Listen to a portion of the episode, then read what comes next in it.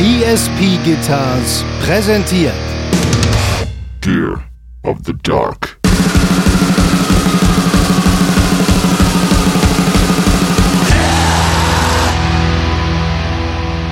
Simon war aber auch immer schon Fan ansteckender Krankheiten jeglicher Couleur. Dementsprechend war das natürlich auf seiner Agenda ganz weit oben. Ja, ich habe so eine Liste von Krankheiten, die ich unbedingt nochmal auschecken will.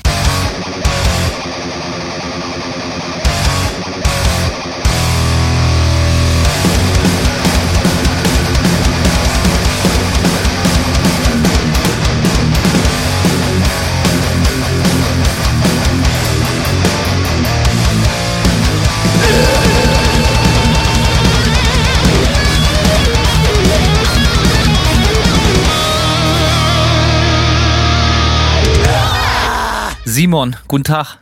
Moin, Hanno. Wie geht es? Och, so weit, so gut. Heute, äh, das Gewitter ist vorbeigezogen aus der letzten Folge. Ich gucke jetzt hinter mich auf den Balkon. Ich hoffe, es geht nicht wieder los.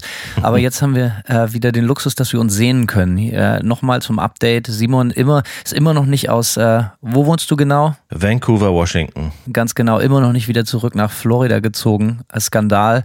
Somit immer noch remote. Aber äh, eigentlich gefällt uns das ganz gut. Ja, geht eigentlich ganz äh, easy. Ich muss auch echt gestehen, dass ich äh, die zwei Stunden Fahrt zu dir nicht so ganz vermisse, weil nämlich die Autobahn zwischen Tampa und äh, Gainesville äh, ein enorm langweiliger Streifenfahrt ist. Ja, das äh, kann ich mir sehr gut vorstellen. Beneidet, darum habe ich dich auch wirklich nicht. Aber jetzt können wir uns ja sehen, äh, dank Ja. neuester Technik. Äh, vielleicht ist sie auch gar nicht so neu, aber Simon ist hier ganz groß auf meinem Screen, auf dem Computer vor mir. Wenn er redet, beugt er sich sehr weit nach vorne und es kommt, kommt meinem Schritt gefährlich nah. Oha. Aber äh, sieht auf jeden Fall ganz gut aus. So, äh, auf jeden Fall schön, dass du wieder da bist und wir freuen uns äh, auf endlich wieder Quality Time zusammen, Simon. Gear of the Dark. Es geht So sieht's los. aus, ey. Was gibt's Neues auf deiner Seite des, äh, des Landes? Weiter Oh. weg äh, als von Florida kannst du ja immer noch nicht sein. Und äh, was gibt's Neues? Klär mich Ja, auf. so langsam ähm, äh, genieße ich das auch. äh, also ich sag mal, die ersten Weit paar weg von mir zu sein. Äh, weit weg von Florida zu sein zumindest. Ähm, Die ersten Wochen waren so ein bisschen zäh.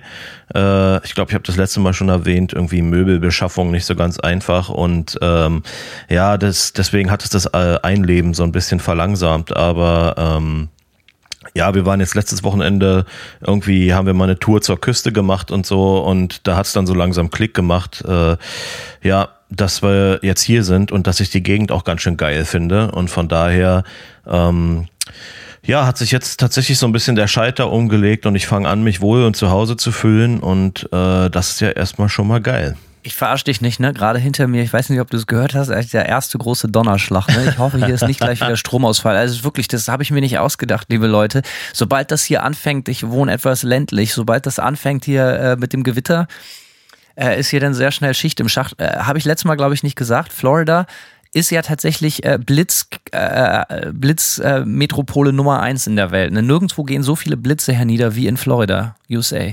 Das wusste ich zum Beispiel nicht. Es wundert mich It's allerdings auch nicht, muss ich dazu sagen. Also ich weiß noch, als wir auch rausgefahren sind aus Florida, als wir unsere Fahrt hier rüber gemacht haben, ähm, wirklich direkt am ersten Tag ist irgendwo neben uns in der Autobahn in so einem Strommast auch erstmal direkt ein fetter Blitz eingeschlagen und es war ein Höllenlärm. Blitzeinschlag ist somit das Geilste, was es gibt. Ja, kann man, kann man so sagen. Äh, was geht bei dir sonst, Hanno? Was, was, ist in, was ist in Florida los, außer äh, Gewitter? Ja, du weißt ja, ich war sehr, sehr busy die letzten, ich habe sehr viel neue Musik aufgenommen in den letzten Monaten und damit war ich, war ich, bin ich immer noch ziemlich busy so. Äh, ich äh, funktioniere dann ja immer, ich bin ja Team Home Recording, wie du weißt, wir alle ja eigentlich so, ne? Und äh, funktioniere, du hast es ja gesehen, es gibt auch Fotos von uns, ich glaube auch auf dem Gear of the Dark Channel, es gibt so ein Bild. Ja. Da funktioniere ich dann äh, mein ganzes Wohnzimmer ins Tonstudio um und überall durchs Haus sind irgendwelche Multicores und Kabel gelegt. Äh, selbst in der Küche habe ich tatsächlich für den Gitarrensound Mikrofone angebracht, äh, für so passive like Raumsounds und so. Äh, sehr, sehr geil geworden tatsächlich. Ich, also ich freue mich, ich freue mich aber auch, dass es bald vorbei ist. Äh, es hat lange genug gedauert und ähm, es ist auch mal gut. Simon hat schon was gehört. Ähm, Ja, gestern, ja. Oder was, Ja, vorgestern? Ja. Ja, vor ein paar Tagen, ja. Ich habe schon was gehört. Ja, geil. Aber müsst ihr euch äh, gedulden, bis ihr es auch hören könnt. Ansonsten wurde ich, gab es noch eine andere Premiere. Ich wurde tatsächlich hier auf dem Freeway neulich das erste Mal richtig mit Pauken und Trompeten filmreich von Bullen angehalten mitten in der Nacht. Und zwar oh. direkt, direkt von mehreren Bullenwagen und richtig volles Programm mit Megafon. Die Bullen waren hinter mir so 50 Feet, so 30, 35 Meter ähm, hinter mir geparkt und mit Megafon so, Alter, hier äh, Hände aus dem Wagenfenster, Führerschein in der linken Hand und Hände hochhalten und langsam aussteigen. Und die sind, die sind, parken dann halt 50 Meter hinter dir und du hast von diesen riesigen Ami-Robocop-Bullenwannen halt so volle Kelle äh, die Scheinwerfer im Gesicht, damit jo. du natürlich nicht zielen kannst. Da, genau dafür ist es gedacht. So, ne, mhm. du siehst, du siehst äh, äh die äh, Kontaktpolizisten ähm, siehst du nicht. Und äh, du hörst nur diese, diese, diese äh, Stimme aus dem Off, so, ey, beweg dich zum Auto. Und dann wird der nächste Satz, ey, du bist auf der Kamera, you're on camera, is for your own safety. Und dann schossen mir natürlich gleich Bilder durch den Kopf und ähm, stellte sich dann heraus, dass äh, mein Taglight, äh, mein, mein, die Beleuchtung fürs Nummernschild hinten nicht funktioniert hat. Äh, es stellte sich aber, ich glaube, die haben jemanden gesucht, so und mich deswegen so mit mega Alarm aus dem Verkehr gezogen.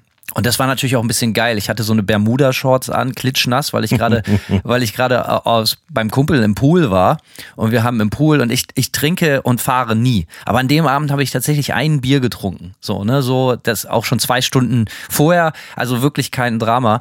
Weil natürlich total die Krise gekriegt, völlig nervös. Und meinte ich auch, er hat meinen möglichst härtesten deutschen Akzent aufgelegt. Und ich sage, ey, das ist für mich eine Premiere, Leute. Ich kenne das hier nicht, sorry.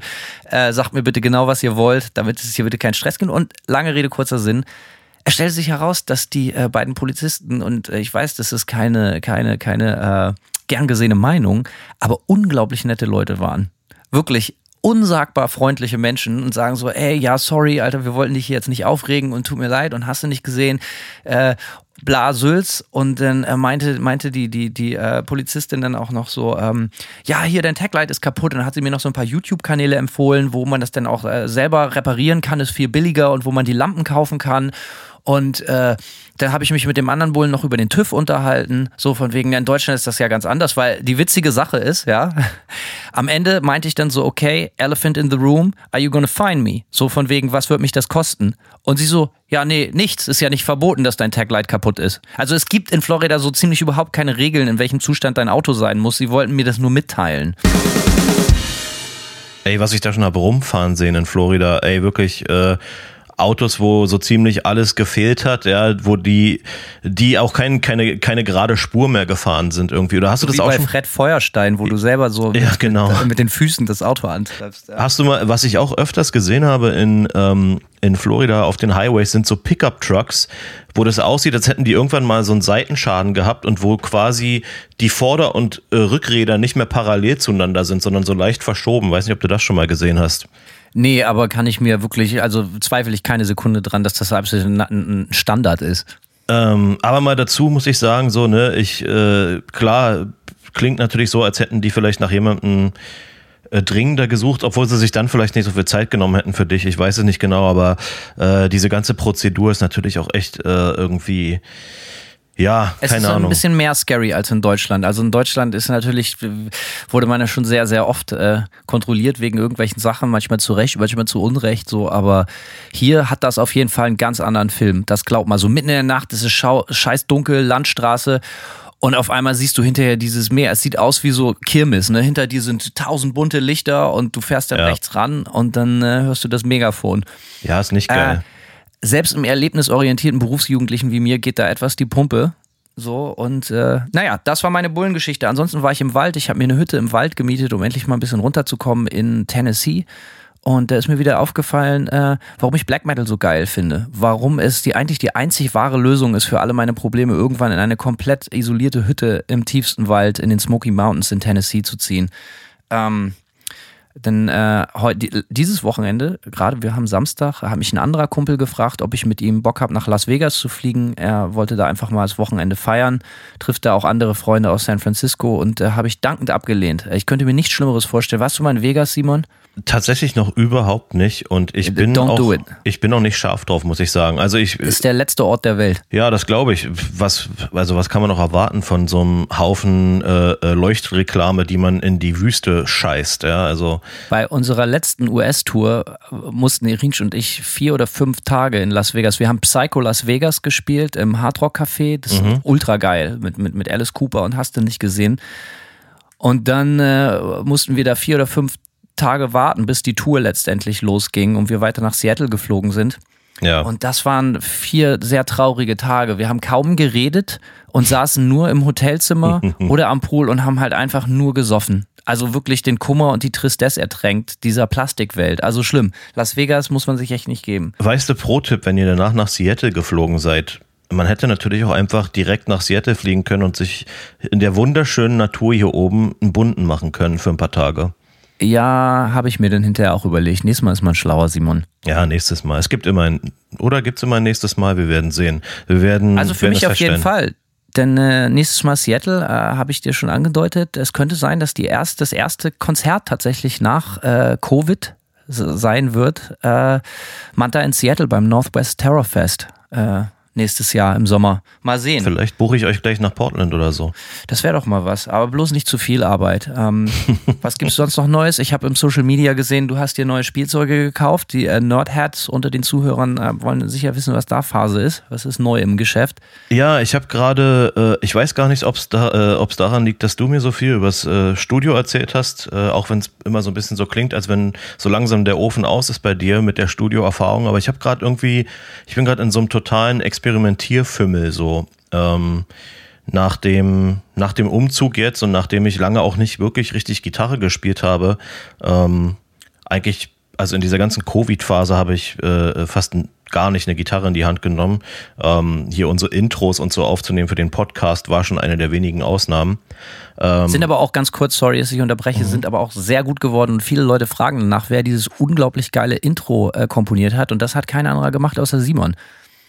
Im Moment, ich habe am Schluss äh, gesungen. das stimmt. Ansonsten äh, 99,9 Prozent der Arbeit hat Simon erledigt und deswegen ist es auch so geil geworden. Und das Solo äh, ist nicht von mir, muss ich aber gestehen. Das hat ein Kumpel von mir gemacht, Ben Eller, der ist ein sehr talentierter Shred-Gitarrist. Ich kann nämlich überhaupt nicht shredden. Äh, Nachdem ich ein Solo äh, äh, auch abgeliefert hatte und Simon das dankend abgelehnt hat. Das muss man nochmal kurz dazu sagen. das habe ich verdrängt. Äh, Ja, nee, das stimmt, aber du weißt genau, dass das stimmt.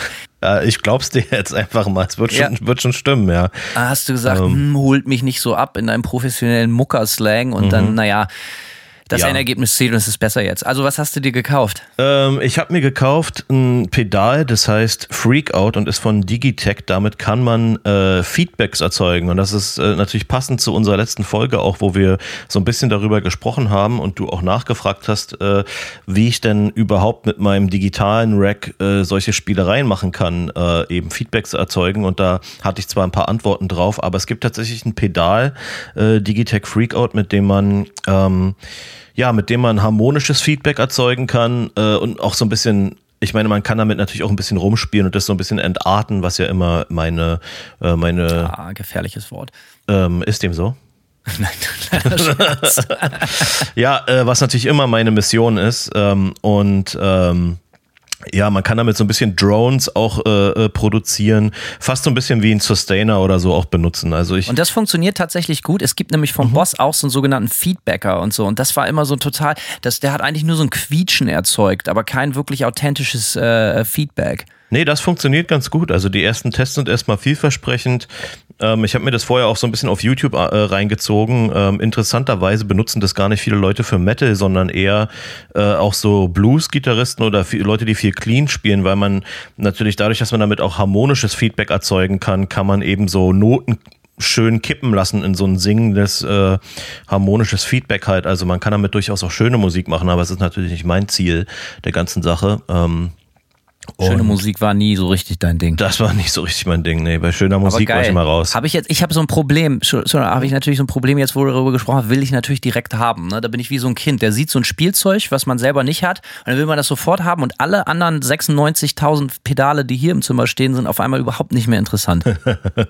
Das ist, ich hoffe nicht, dass es bei mir in so ein, äh, in so ein Problem ausartet sozusagen. Aber ähm, ja, ich bin momentan so ein bisschen im Experimentierfimmel. Äh, ich habe mir auch ähm, ganz spontan die Woche noch eine äh, Gitarre bestellt, irgendwie eine, eine Bariton Sechsseiter, die sieht eigentlich ein bisschen aus wie eine Surf-Gitarre, hat einen P90 am Hals. Du siehst ja auch aus wie ein Surf-Typ. Auf jeden Fall, ich bin der, also ich bin auch ex Surf-Prototyp. ich bin, äh, das ist das Einzige, was ich aus Florida mitgenommen habe, meine Surf-Affinität, Surf-Rock-Affinität. Unser Lifestyle, den kann man uns einfach nicht wegnehmen. Das ist richtig, genau. Der hat uns ja auch erst nach Deu aus Deutschland nach Florida gezogen, unser Surf-Lifestyle.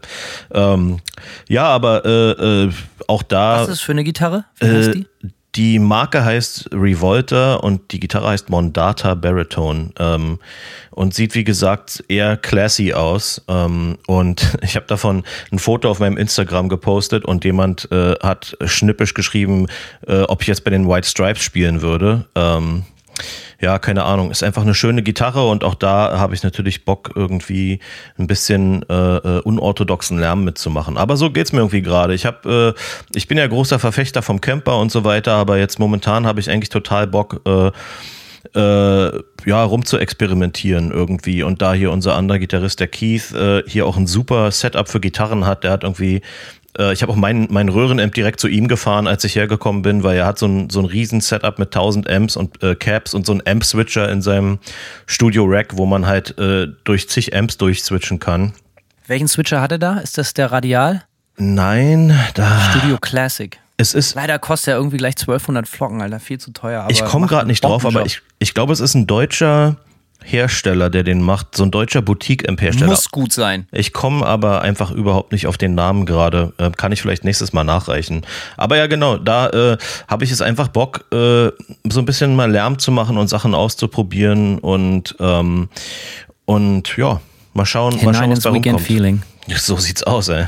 Ja, ja, also du bist zurück unter den analogen Menschen, das freut mich. Also vielleicht nicht ganz, aber ich äh, freue mich immer, wenn, wenn du abenteuerlustig wirst. Ähm, ich äh, als, als Amp nah und Cap nah und Mikrofon nah und Pedal nah bin natürlich froh, wenn du tatsächlich auch mal äh, dich da ein bisschen weiter wieder mal austobst. Ich bin gespannt auf die Ergebnisse. Ja, und warum nicht? Wenn die Infrastruktur da ist und es ist auf jeden Fall so, dann kann man das natürlich auch gerne mal ausnutzen und einfach rumprobieren irgendwie. Und äh, ja, da bin ich jetzt momentan so in der Laune zu und wir haben ja mit Nightmare eh noch eine Platte rumliegen. Das heißt, wir haben eigentlich, ja, vorgesorgt mit Aufnahmen äh, und Releases so und jetzt können wir uns eigentlich mal äh, zwischendurch einfach mal die Zeit nehmen, rum zu experimentieren und andere Sachen auszuprobieren und mal schauen, was draus wird. Ja, ansonsten suche ich händeringend nach einem guten Arzt, der mich hier äh, mein Kreuzbandriss operiert in den USA, ohne mich komplett äh, finanziell zu ruinieren, was gar nicht so einfach ist. Und ansonsten bin ich genau heute vor 22 Jahren auf Kursfahrt äh, mit dem Abitur nach London gefahren. Das wäre es auch sonst an Neuigkeiten von meiner Seite und ähm, wir haben tatsächlich äh, so ein bisschen nachgedacht, worüber wir heute reden wollen und wir kommen nicht drum herum. Ich habe mich lange, lange, lange dagegen gewehrt, aber Simon hat ein paar Lange. wa- lange, lange dagegen gewehrt. Valide Punkte. Wir müssen das Thema der Seuche jetzt tatsächlich nochmal ankratzen. Wir müssen über äh, Covid und Corona sprechen, denn äh, ich glaube, es, es äh, hat einfach so wahnsinnig viel mehr Einfluss auf mein tägliches Leben, Simons tägliches Leben, unser aller tägliches Leben und äh, ihr da draußen als Fans oder aktive Musiker. Ich weiß, es ist äh, es ist nervt und das war auch der Grund, warum ich da mal nicht drüber reden wollte, weil mich das so genervt hat. Aber die Wahrheit ist, es nervt mich, weil ich versuche, mich dagegen zu wehren. So, dass, dass ich da überhaupt drüber nachdenken muss, über die ganze Scheiße. Und heute, für, äh, heute wollen wir ein für alle Mal mit dem Thema aufräumen und wollen wahrscheinlich auch diverse Lösungsvorschläge präsentieren und äh, das Thema dann auch einfach abhaken. Ähm, also, die Seuche hat uns fest im Griff. Los geht's, Simon.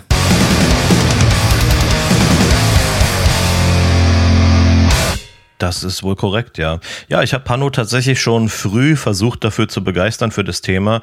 Äh, vielleicht auch aus dem Grund, dass ich gar nicht so viel zu, mich zu beschweren habe wegen Covid. Simon war aber auch immer schon Fan ansteckender Krankheiten jeglicher Couleur. Dementsprechend ja. war das natürlich auf seiner Agenda ganz weit oben. Ja, ich habe so eine Liste von Krankheiten, die ich unbedingt nochmal auschecken will. So, wie so ein Sammelalbum auf jeden Fall. Genau, ich, ich sammle nicht Briefmarken, ich sammle äh, ansteckende Krankheiten. Jesus. Aber gut, also Covid gehört nicht unbedingt dazu. Ähm, nee. Aber trotzdem, ähm, Simon, warum bewegt dich das so? Warum meinst du, ist es eine gute Idee, dass wir uns da jetzt drüber unterhalten und die Leute zwingen, uns zuzuhören? Ich glaube so ein bisschen, ähm, besonders am Anfang, äh, als das Thema von Musikern so stark behandelt worden ist, fand ich das sehr anstrengend, weil es natürlich auch vielen Gejammer ausgeartet ist. Man muss natürlich fairerweise sagen, ähm, und da will ich auch nicht haten so, dass es natürlich äh, auf, auf alle Musiker, uns eingeschlossen, ähm, ja, erstmal negative oder für uns alle relativ negative Konsequenzen vielleicht in erster Instanz hatte. Aber ich, aber für mich war das dann doch schnell so, dass ich angefangen habe, dass das für mich, dass für mich dann diese ganze Musikindustrie auf einmal zum wilden Westen wurde und ich das Gefühl hatte so, yeah, jetzt könnte eigentlich total viel cooler Scheiß passieren, weil die Leute einfach gezwungen sind, äh, outside of the box zu denken, so. Und eben nicht nur, nicht nur darauf zu warten, dass alles wird wie vorher. Jetzt ist es natürlich so, es gibt diverse Leute, die einfach nur darauf warten, dass alles wird wie vorher. Und das finde ich dann auch nicht wahnsinnig, äh, wie soll ich sagen, spannend. Aber, äh, aber ja, ich, bei mir hat sich das schnell, schnell geändert. Einfach die Perspektive hat sich schnell geändert und ich fand das alles irgendwie spannend und, und mir persönlich sind auf jeden Fall Ideen gekommen oder ich habe Sachen beobachtet, die ich eigentlich in der Musikwelt und in der, in der Szene interessant fand, die vielleicht vorher nicht so da waren. Jeder will ja irgendwie, das ist alles und alle sagen, oh, hoffentlich wird bald alles, wie es mal war und so. Und dann denke ich mir mal, Alter, warum zur Hölle solltest du wollen, dass es so wird, wie es mal war? Alles, ganz viel war scheiße. Ich hoffe, ja. dass viele Sachen einfach besser werden, so, weißt du, so, dass vielleicht so ein bisschen mehr äh, ich muss gestehen, dass meine eigene Sichtweise auf andere Künstler, die jetzt nicht unbedingt Musik machen und alles, was dazugehört, Kinos, Theater, dies, das, Clubs und hast du nicht gesehen, ich war so ein bisschen ignorant, was das angeht. Mir war vorher manchmal nicht so richtig klar, wie viele Leute eigentlich in dieser ganzen Verwertungskette mit drin hängen, die eigentlich irgendwie alle am Arsch sind. Und das hat mir so ein bisschen die Augen geöffnet. Ähm, ich persönlich äh, war von der ganzen Sache aber also wahnsinnig abgeturnt und ich trage eigentlich, seit diese ganze Covid-Scheiße losgegangen ist, seit anderthalb Jahren irgendwie ein, ein konstantes Schuldgefühl mit mir rum, weil einfach sich bei mir das Gefühl nicht einstellt, dass ich total gierig danach bin, wieder auf Tour zu gehen, äh, auf Konzerte zu gehen und so. Und ich weiß nicht, woran das liegt. Irgendwie also ich bin manchmal so ein bisschen erschrocken und wie gesagt, habe ein schlechtes Gewissen, weil ich sehe, dass die Leute tausend Tode dafür sterben würden, ähm, damit sie endlich wieder in irgendwelche überfüllten Clubs können, auf Festivals und so. Und ich so bei mir so merke, ich vermisse das eigentlich nicht und es erschreckt mich und ich weiß nicht, ob ich darüber froh sein soll oder ob das irgendwie, ich weiß nicht, woher es resultiert so, aber äh, äh, kennst du das Gefühl so ein bisschen, Simon, weißt du, was ich meine? Ja, also für mich, ich gehe da bis zu einem gewissen Grad auf jeden Fall mit. Ich muss auch gestehen, dass ich ähm, dass mir das, das, der Gedanke daran, jetzt von heute auf morgen auf irgendeine volle Show zu gehen, wo dann auf einmal 500 Leute sind oder mehr, so, dass mir das auch erstmal gar nicht so, äh, ja, äh, äh, es bereitet mir auch so ein bisschen Unbehagen. Es liegt natürlich jetzt auch daran, dass wir uns alle darauf konditioniert haben, irgendwie anderthalb Jahre lang äh, nicht in großen bloß Menschen. keine Menschen sehen. Genau, ja. bloß keine Menschen sehen und schon gar nicht irgendwie Menschenmengen. Und ich denke, da werden, auch so die, äh, wird der ein oder andere sich sicherlich auch wiederfinden, dass der Gedanke jetzt gar nicht so einfach ist, jetzt einfach auf die erstbeste Show zu rennen und äh, sich auszulassen. So. Das ist eine Frage, die mich interessiert. Haut das mal in die Comments, weil äh, ich habe mich viel mit Bookern unterhalten und äh, die Meinungen gehen da so ein bisschen auseinander. Viele sagen ja wie Simon so, ja, die glauben, dass die Leute halt sehr, wenn es wieder losgehen könnte, theoretisch, dass die Leute zurückhaltend sind und hast du nicht gesehen, so wie Simon sich selber auch gerade beschreibt. Und andere Booker, mit denen ich gesprochen habe, sagen, Alter, glaub mir, sobald die, die, die Schranke wieder oben ist und es kann losgehen, werden die Leute alle Clubs die Bude einrennen und hast du nicht gesehen. So, also ich bin mega interessiert daran, was die Leute sagen, weil das für uns natürlich, für Simon und mich und für viele euch da draußen auch, äh, natürlich extrem wichtig ist für unsere weitere Planung. Wartet überhaupt irgendjemand auf Shows? Wartet jemand auf unsere Bands? Wartet jemand auf eure Bands? So, das ist auf jeden Fall für mich wichtig zu wissen. Also ich würde sagen, mein Gefühl, ich unterhalte mich natürlich auch mit Freunden und so weiter darüber. Äh, mein Gefühl sagt mir, dass das so ein bisschen, äh, ja, eine Mixed Bag ist sozusagen. Ja, also ich kenne Leute, die auf jeden Fall Bock haben, bei der ersten Gelegenheit wieder auf Shows zu rennen und ich kenne Leute, die das ein bisschen wie ich sehen, die so zögerlich sind. Und äh, zum Beispiel auch bei mir in der Band, wir haben uns darüber letztens so ein bisschen unterhalten, ähm, übers Touren und so weiter. Und äh, unser Sänger meinte zum Beispiel so, ja, also er hat auf keinen Fall Bock zu tun, bis das Thema nicht quasi abgehakt ist. So. Und ähm, und Good luck. Ja, das ist natürlich. Äh, das also ich ist, glaube nicht, dass das vorbeigeht, so, weißt du, so das ist. ist ja, nicht ohne glaub, weiteres, ja. Nee, das ist schon richtig. Ich denke mal, das wird sich dann noch alles zeigen. Ne? Also am Ende des Tages wird man sehen, wie sich das jetzt weiterentwickelt, auch ins nächste Jahr rein. Und ähm, da wird es sicherlich einen Punkt geben, wo man, wo der Kompromiss äh, okay ist, so. Aber ich, ich sag mal so, jetzt momentan zum Beispiel, ähm, wenn jetzt hier morgen eine Show in Portland wäre, auch wenn ich die Band gern sehen würde, ich sehe mich nicht dahin hingehen, so, also auf keinen das Fall. Das ist genau der, der Punkt, so. Heute Abend ist hier in Gainesville eine Show. Die sind hier schon seit ein paar Monaten wieder dabei und haben ganz normale Konzerte. Muss ja, kriegst du ja mit, es ist ja in den USA, Tourenbands auch bereits wieder schon völlig normal. Äh, die ganze Profisport ist wieder zurück in vollen Auslastungen und hast du nicht gesehen. Den Leuten ist das halt einfach alles so ein bisschen Lade, so muss man ganz klar sagen. So. Jo. Und äh, fair enough. Ähm, ich beneide das. Ich, äh, es ist vielleicht meine eigene ich bin natürlich auch ein totaler Hypochonder. Ich habe jetzt keine Angst vor Covid, aber ich bin eh auch so, das, das, wenn Leute fragen so, ja, was, was nimmst du raus mit aus der Zeit mit Covid und hast du nicht gesehen, deine eigene Wahrnehmung, deine Verhaltensweisen. Ich denke, ich freue mich in allererster Linie darüber, dass Leute sich nicht mehr umarmen ständig ähm, und man angegrabbelt wird und solche Späße. Ich bin kein großer so, weißt du, Leute, die man einmal getroffen hat für vier Minuten, die einem sofort um den Hals fallen und solche Ja. Späße, ah, ah, ah, mache ich nicht leiden. Weißt du, das so, so diese ganze Umarmkultur und so. Äh, von mir gibt es als Zeichen des allerhöchsten Respekts einen, einen festen Händedruck. Äh, den gebe ich auch gerne, aber selten. So. und äh, dementsprechend, also, naja, Spaß beiseite. Also hier ist heute Abend nämlich auch eine Show von einem wirklich guten Freund. Der spielt mit seiner Band sein allererstes Konzert. Und ich bin jetzt hin und her gerissen, ey, gehe ich da hin? Gebe ich mir das? Oder nicht? Weil natürlich, es gibt auch keinen Maskenzwang oder so oder sonst irgendwie was ähnliches. Ähm, Ja, und dann ist es Äh. natürlich auch in Florida, wo die Seuche natürlich so richtig umgeht. da ist äh, die nochmal so richtig mit Anlauf an Start gegangen. Auf jeden aber Fall. das ist auch so, die Seuche interessiert sich, aber auch ganz besonders für Menschen, äh, die, äh, äh, die, die, wie sagt man, die so Pickup-Trucks ohne Türen fahren und so, ne? So, oder selber ein Cabrio gerne hätten und auch das hier in Florida nicht gerade selten und halt einfach mit der Flex sich das Dach vom normalen Auto absägen oder so, weil es gibt hier ja keinen TÜV. So, ähm, und äh, deswegen bin ich da ein bisschen hin und her gerissen. Aber viel interessanter ist folgendes. Ich habe durch Zufall heute mit meinem Kumpel Andy telefoniert. Andy kennt der ein oder andere ganz bestimmt, spielt in der fabelhaften Todesmetallband Death Ride ähm, aus Dresden und auch äh, äh, bei einer anderen fabelhaften neuen Band, wo er spielt, namens Rumors. Und äh, den hatte ich heute am Apparat und er stellt sich heraus, Alter, Simon, halt dich fest. Na, jetzt Der kommt. Typ ist auch genau wie wir seit Monaten durchgeimpft. Weil ich bin kein Typ, ich stelle die Impfung nicht in Frage oder sonst was. Ich bin, ich, ich lass, ich habe das einfach gemacht, als es da war. Klar, gib her. So. Gib ihm so. Und äh, er ist tatsächlich einer dieser Kandidaten und das höre ich in meinem Bekanntenkreis hier erschreckend oft.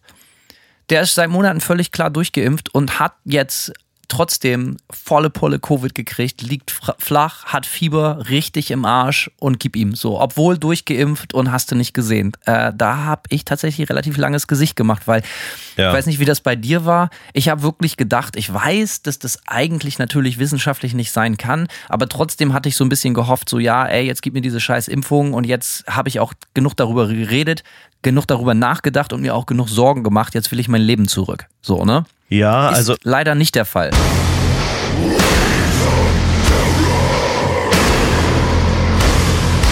ich, ich hatte den Gedanken, nach der ersten Impfung, nach der ersten Impfung hatte ich so einen Euphorieschwall, wo ich gedacht habe, so, okay, das ist der erste Schritt zurück zur Normalität. Und dann kommt der Endlich zweite. wieder Swingerclub. endlich wieder, endlich wieder Rudelbumsen, ja. Und äh, ja. Ja. und das hat Sauna sich, auch. das hat sich ja relativ schnell, das hat sich dann relativ schnell erledigt, auch nach der zweiten Impfung. Ähm, weil dann schon die ersten, die ersten Zweifel kamen und äh, äh, wie effektiv äh, die Impfungen nun genau sind, sozusagen. Und äh, ja, äh, entsprechend ich würde sagen, ich bin ein bisschen lockerer geworden natürlich. Ne? Ich, äh, ja, aber offensichtlich umsonst. Ja, naja, also ich sag mal das so. Ist, ja. Ich bin jetzt nicht total locker so. Also ich trage meine Maske, aber ich sag mal, wenn ich Freunde sehe, dann sehe ich sie natürlich ohne Maske so, ne? Also muss ich auch ganz klar sagen.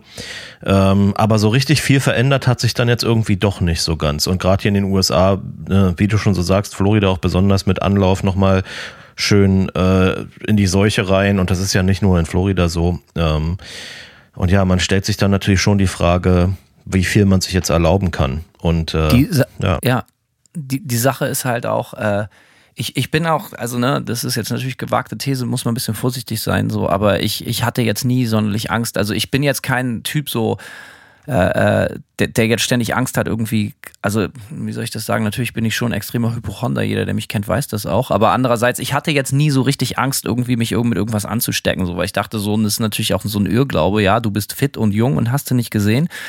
Und irgendwie ging mir das auf den Geist, weil ich, ich kenne in meinem Bekanntenkreis sehr wenige Leute, die das hatten. So. Und bei allen ist das halt auch irgendwie wieder so vorbeigegangen und hast du nicht gesehen. Aber wenn ich jetzt zum Beispiel mit Andi gesprochen habe, der sagt doch ganz klar so, ja, das ist kein scheiß Gerücht so, ne? Ich kann nichts mehr schmecken. So. Und für jemand wie mich, der jeden Tag ein bis zweimal frisch kocht und den ganzen, neben der Gitarre, seine ganze Freizeit in der Küche verbringt und Brot backt und hast du nicht gesehen, wäre das für mich der absolute Albtraum, wenn ich nicht mehr schmecken kann, so, ne? Also, es ist eine, klingt nach einer Kleinigkeit, aber für mich ist das ein mega Deal. Und dann habe ich mit Andy so telefoniert und habe mit ihm geredet und habe ihm so gesagt, ey, eigentlich wäre es ganz geil, so mal seine Sicht der Dinge zu hören, weil der ist ja genau Simon wie du ja. und ich, Musiker, der spielt Konzerte, der spielt Touren, der, der widmet sein ganzes Leben irgendwie der Mucke so äh, und mal so wirklich aus erster Hand zu erfahren. Und deswegen habe ich tatsächlich äh, haben Simon und ich ihm mal ein paar Fragen geschickt über WhatsApp und haben ihn mal gebeten, einfach uns mal aus seinem, er hat mir vorhin ein Foto geschickt, vielleicht poste ich das mal, also aus seinem Quarantänezimmer, genau wie man sich das vorstellt. Da liegen halt einfach nur so ein paar Klampfen rum, da ist so ein Computer auf, da ist Bundesliga-Konferenz und so leere Pizzakartons und so würde das wahrscheinlich bei mir auch aussehen. Aber er hat sich geilerweise die Zeit genommen, uns mal zu beantworten und wir haben ihn einfach mal gefragt, zum Beispiel, ähm, was du sogar vor oder nach der Impfung bereits auf Konzerten oder hast du sogar Konzerte gespielt bisher zu diesem Zeitpunkt? So, ähm, also ob er vor seiner Impfung schon irgendwie Sachen wieder unternommen hat, äh, musikalisch, oder ob er nach der Impfung schon wieder irgendwie seinen sein, äh, Beruf oder Halbberuf als Musiker aufgenommen hat. Dann hat er Folgendes zugesagt. Mal sehen. Hallo, hallo, hallo Simon. Viele Grüße aus Leipzig.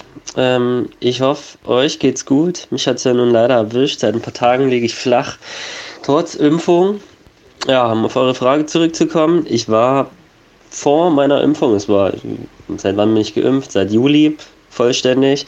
Ich war davor und auch jetzt danach natürlich äh, bei Konzerten, habe sogar selber mal wieder spielen können. Ähm, ja, der Sommer an sich in Leipzig war recht entspannt.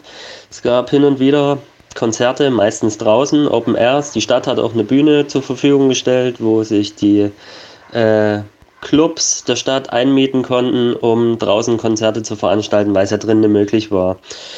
Genau, das war auch quasi der Grund, weswegen wir mal wieder mh, hm, eine Show spielen konnten. Äh, ohne großartige Auflagen. Es war echt geil. So.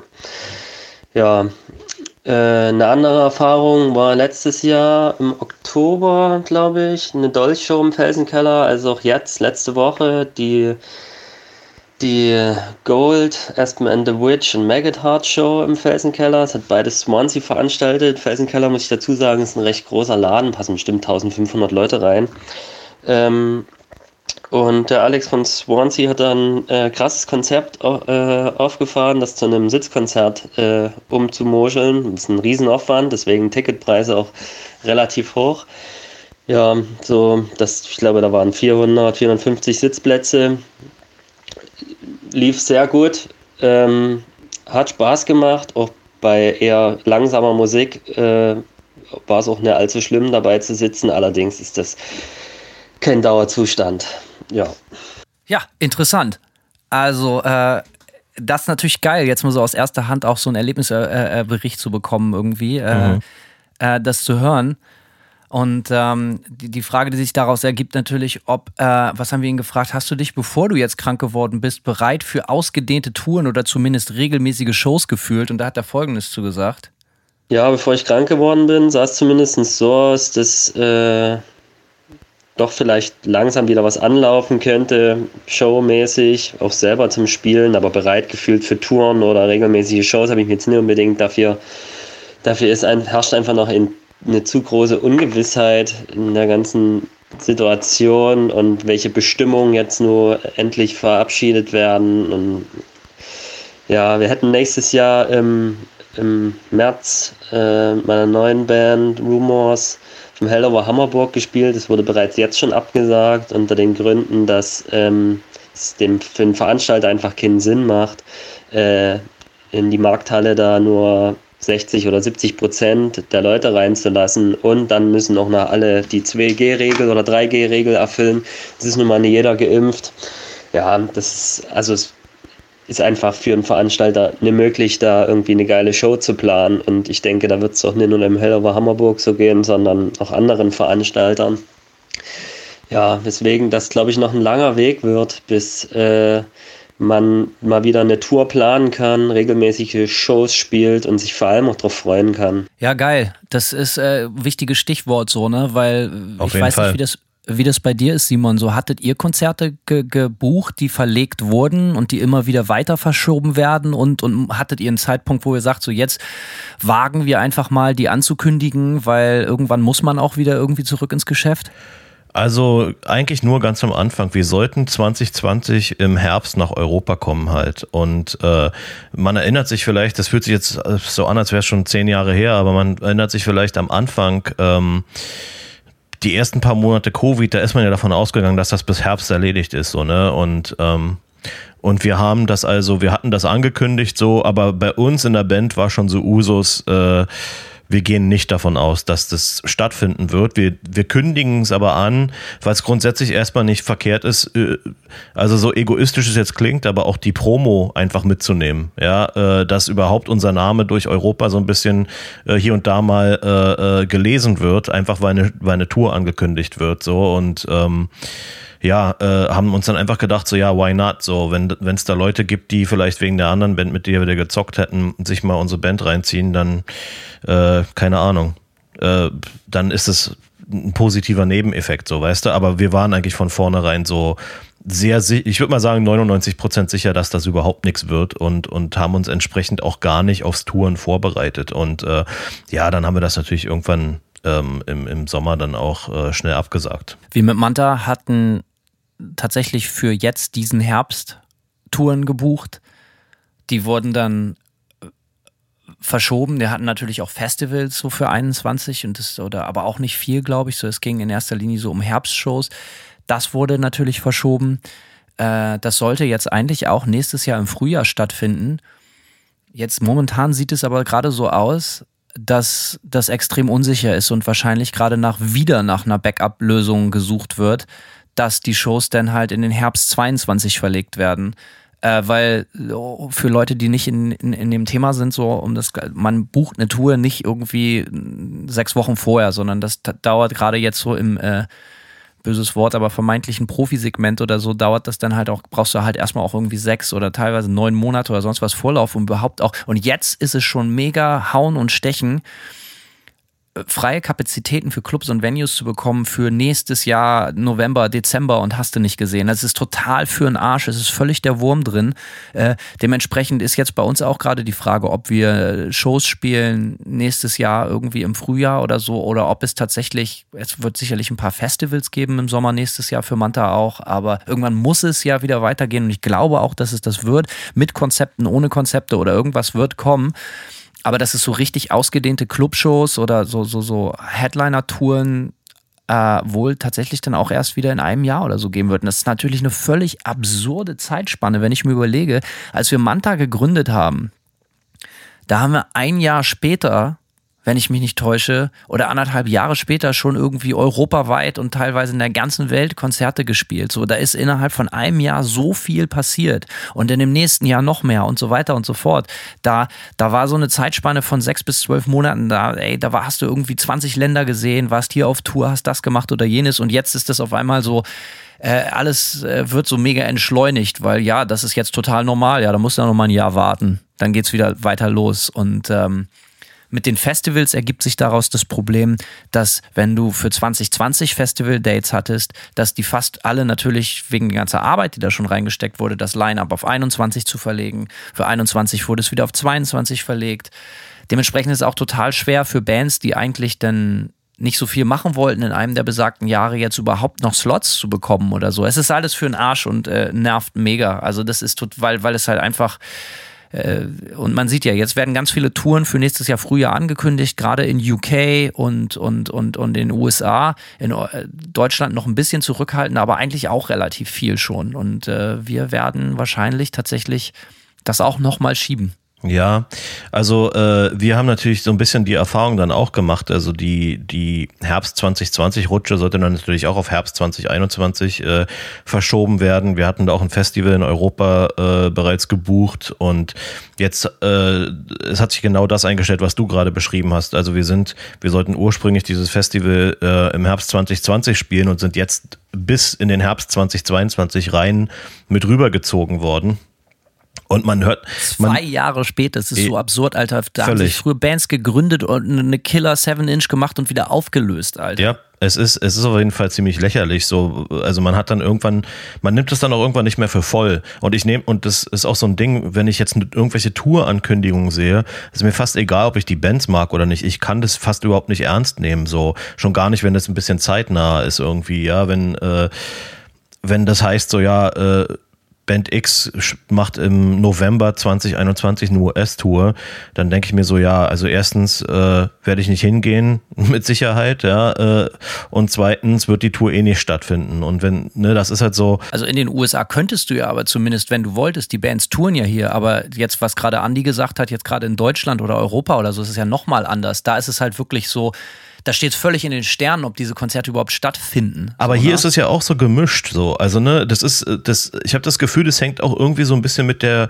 Konsequenz der Bands zusammen, so, weil es gibt durchaus Bands hier, die äh, Touren gebucht hatten jetzt über den Sommer und über den Herbst, die dann ihre Touren konsequenterweise absagen und andere ziehen es halt einfach irgendwie durch, so. Also das, äh, das ich kenne viel mehr, die es durchziehen als absagen, muss ich sagen. Okay, das kann schon sein, aber ich höre trotzdem viele US. Ja, aber ich weiß, was du meinst. Ja. Das stimmt, ja. Deswegen, also auch, ich finde, es ist zumindest genügend äh, oder ausreichend unsicher, ähm, dass, dass man jetzt nicht sagen kann, dass, dass auch hier in den USA alles wieder am Start ist, so, ja. Und äh, ja, ich, ich kann auf jeden Fall Tour-Ankündigung immer nicht so richtig für voll nehmen. Und für mich als, als Musiker ist es auch so, es hat sich der Effekt eingestellt, dass ich übers Touren total wenig nachdenke. So, also als, als so, so doof es jetzt klingt, aber so als Karriere, äh, in Anführungszeichen, Move, so ist Touren für mich momentan so völlig äh, drittrangig. So, ich denke eher drüber nach, so, ja, okay, cool, äh, was mache ich sonst mit der Zeit so, ja? Einfach mehr Songs schreiben, mehr aufnehmen,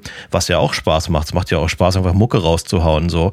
Und Gibt leider relativ wenig Geld. ja, das ist richtig. Ich meine, gut, wir bringen ja unseren Scheiß wenigstens selbst raus und es ist jetzt nicht viel Geld, was dabei rumkommt, aber es ist auch nicht so, dass äh, wir in der Band davon darauf angewiesen sind, quasi äh, das Geld in die eigene Tasche zu wirtschaften. So, also Sondern in Hannos Tasche. in, direkt in Hannos Tasche rein, ja. Für uns ist es natürlich, als, als jemand, der davon die letzten Jahre gelebt hat, vom Touren und vom Merchverkauf und so, Ja. Ist es extrem heavy. Das, äh, ich bin kein Typ, der rumheult so und wir als Band äh, nach außen hin schon mal überhaupt nicht. Das passt nicht zu Manta und das war nie unser Ding. So, deswegen haben wir auch nie so die Hand aufgehalten, aber äh, das äh, ist natürlich, du hast die eigentlich, muss man ganz klar sagen, genau, und das geht nicht nur uns, sondern ganz vielen so, und das wissen auch alle, aber um das nochmal ganz klar zu sagen, du hast von jetzt auf gleich keinen Job mehr.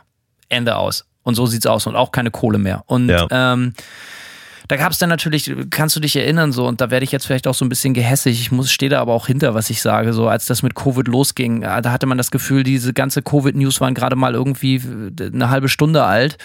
Und jede Band, also wirklich je, ausnahmslos jede Band, hat sofort äh, unfassbar die Alarmglocken geklingelt. Und sagt so, Alter, wir sind ruiniert. Da wurde unser Konzert im Freizeitheim so und so abgesagt. Was sollen wir nur machen? Und hast du nicht gesehen? Und ich will mich da überhaupt nicht drüber lustig machen. Aber es war schon sehr erstaunlich, dass es manche Bands gab, die da sehr reflektiert rangegangen sind, erstmal nachgedacht haben, wie, was können wir machen? Und andere Bands, also so mit acht Facebook-Fans sofort so, Alter, ihr müsst uns alle helfen. GoFundMe, Kickstart und hast du nicht gesehen. Und das hat mich so ein bisschen genervt, weil es so meiner Meinung nach so ein bisschen das Bild verzerrt hat von Leuten, die wirklich das nicht nebenbei machen, sondern die, äh, die wirklich ihre letzten zehn Jahre oder noch länger teilweise dem ihrem Berufsmusiker-Dasein gewidmet haben. Die sagen, ey, ich gehe halt nicht zur Uni oder ich habe halt auch keinen Backup-Plan oder keinen Plan B oder sonst was, sondern ich muss da irgendwie von leben. Und das sind ja nicht nur die Musiker, sondern auch die Clubbesitzer, Tresenkräfte und hast du nicht gesehen, Soundleute, Blasöls. Äh, das fand ich relativ interessant zu sehen. Und für uns war das, äh, äh, und ich no pointing fingers, jeder macht es, wie er will, aber für uns war das ganz klar, dass wir auf gar keinen Fall äh, mit dieser Covid-Corona-Nummer irgendwie äh, irgendwie die Hand aufhalten im Sinne von so, ey, helft uns deswegen, sondern äh, ich komme, weißt du, vielleicht ist es auch so ein Punker-Gedanke, so, du musst dir selber helfen, weil irgendjemand wird anders wird dir nicht helfen. So. Und ich finde es aber cool, dass manche Bands, manche Sachen, Bands haben ja auch geile Sachen gemacht, also muss man ganz klar sagen. Ja. Geile Streaming-Konzerte gemacht, geile wir haben ja zum Beispiel in der Zeit dann auch eine EP rausgehauen und gesagt so, ey, wie können wir irgendwie versuchen, so ein bisschen Aufmerksamkeit gen zu generieren, vielleicht ein bisschen Geld zu machen oder sonst was, alles klar, lass uns eine EP aufmachen, lass uns eine Coverplatte machen, lass uns was raushauen, irgendwas auf die Beine stellen, aber einfach nur sagen, gib, gib, finde ich persönlich ein bisschen schwierig so. Ähm, und ich glaube, die Leute haben sich dann auch selber geoutet, weil das kommt dann auch einfach nicht geil. So, ähm, ich weiß nicht, wie findest du, fandest du denn diese ganzen Streaming-Dinger und so irgendwie? Vieles war auch äußerst lieblos, wie ich finde. Ja, also ich muss gestehen, ähm, also erstmal gehe ich da ziemlich mit mit dem, was du sagst. Ich, ich fand es auf jeden Fall teilweise auch ein bisschen schwierig, wie, wie sich da manche Bands drauf gestürzt haben, sage ich mal, ähm, äh, zu versuchen irgendwie ja, Kohle zu generieren. Ich sag mal, was ja auch sehr beliebt ist, ist dieses Patreon irgendwie. Und das haben sie natürlich auf einen Haufen dann geführt, hunderte von Bands bei diesem Patreon äh, äh, äh quasi äh, Pages erstellt und versucht irgendwelche Regel damit irgendwie äh, Income zu generieren so und da waren teilweise auch so richtig beschissene Sachen dabei. Also was ich finde, da, da trennt sich dann so ein bisschen vielleicht auch die Spreu vom Weizen. Der Kreative vom äh, ja etwas vielleicht äh, äh, ausgelaugten ähm, ja, weiß nicht, Berufsmusiker, ich kann es nicht so genau sagen, aber ich habe auf jeden Fall so Patreon, äh, Patreons gesehen, wo die Bands eigentlich nicht mehr zu bieten hatten als äh, ja, äh, Sänger labert mit euch über seine Lieblingsfilme so und dafür sollen die Leute dann im Monat 50 Dollar zahlen oder so ein Scheiß, ja, weil er sich einmal die Woche hinsetzt und über irgendwelche bekloppten Horrorfilme labert so. Also sowas finde ich halt schon schon nicht so richtig geil und dann gibt's aber andere Bands, die auf jeden Fall ziemlich coolen Scheiß gemacht haben und ich bin ich bin grundsätzlich dafür so ich bin immer der Meinung, Bands sollen gut und fair bezahlt werden, so, ja. Ich finde. Unbedingt, bitte. Ja, ich finde nicht, dass, dass man billig sein muss, so. Und äh,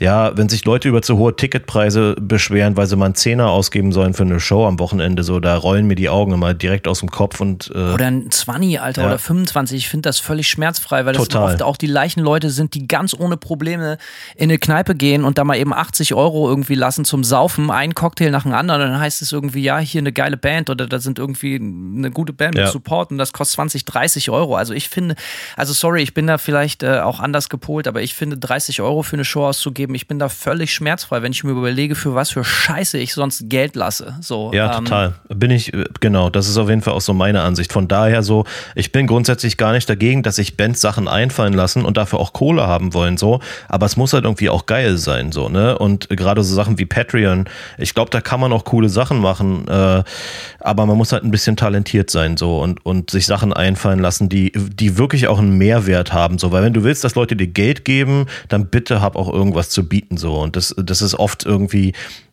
habe ich das Gefühl gehabt bei bei gerade auch bei so ein bisschen jüngeren Bands so ist das so ein bisschen auf der Strecke geblieben. Ähm, und ähm, ja, Streaming-Konzerte ist so, ja, habe ich gemischte Gefühle. Es gibt natürlich extrem gut gemachte, aber mich holt es ganz ehrlich, no offense, überhaupt nicht ab. So, für mich kommt keine Stimmung rüber so richtig, auch wenn die das total ausfuchsen, geiles Licht, gute Live-Kameraschnitt, äh, whatever, so, ich kann das total, ich habe Respekt dafür, für die Arbeit, die da reingesteckt wird äh, und äh, für eine gute Umsetzung, aber mich als Zuschauer packt es nicht so. Ich muss aber auch gestehen, ich gucke auch keine Musikvideos mehr so. Vielleicht ist es, ja, keine Ahnung, vielleicht bin ich ist, ist für mich dieses äh, Element einfach auch nicht so wichtig und es äh, ersetzt, ich meine, es ist auch nicht Sinn der Sache, dass es die Live-Shows äh, ersetzt so, aber für mich sind da Welten dazwischen, mir eine Streaming-Show anzugucken und ein richtiges Konzert so. Ähm, ja, komme ich, komm ich nicht ran,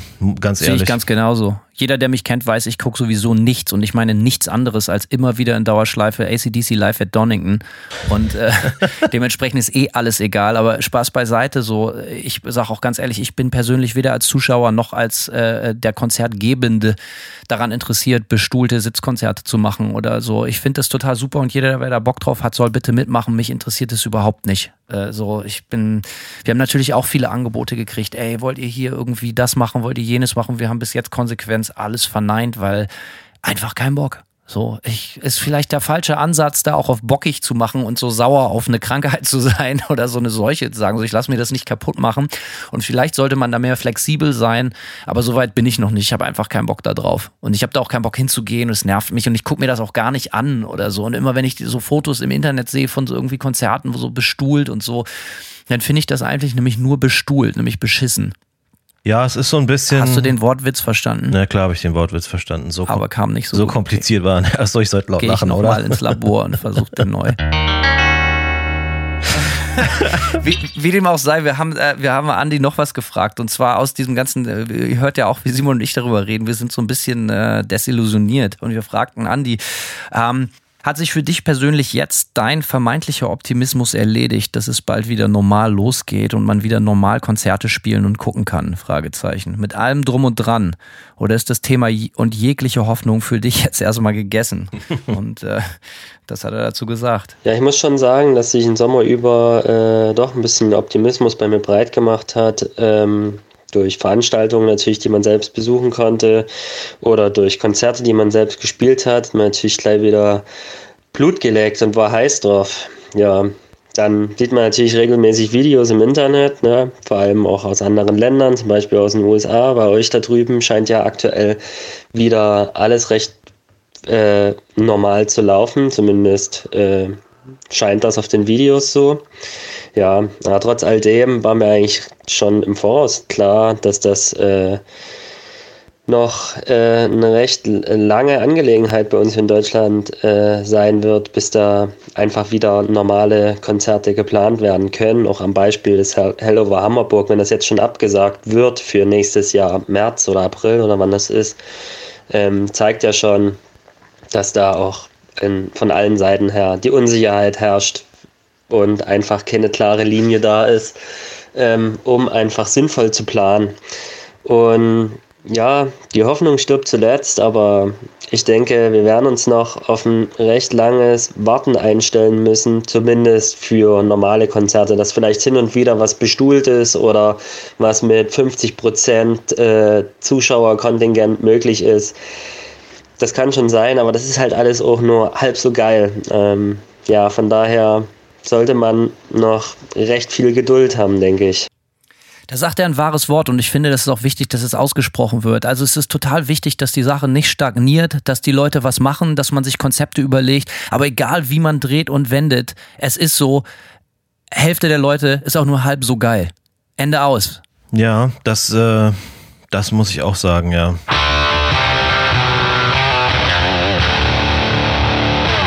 Das klingt natürlich alles so ein bisschen pessimistisch, ähm, aber ich muss gleichzeitig auch sagen, ähm, und da spanne ich jetzt so ein bisschen den Bogen zu vorher ähm, oder zu unserer Einleitung, ähm, zu unseren Gesprächen am Anfang, dass ich grundsätzlich aber mich trotzdem nicht so niedergeschlagen fühle eigentlich so und weil ich auch viele coole, coole Sachen beobachtet habe jetzt in der Zeit seit Covid irgendwie.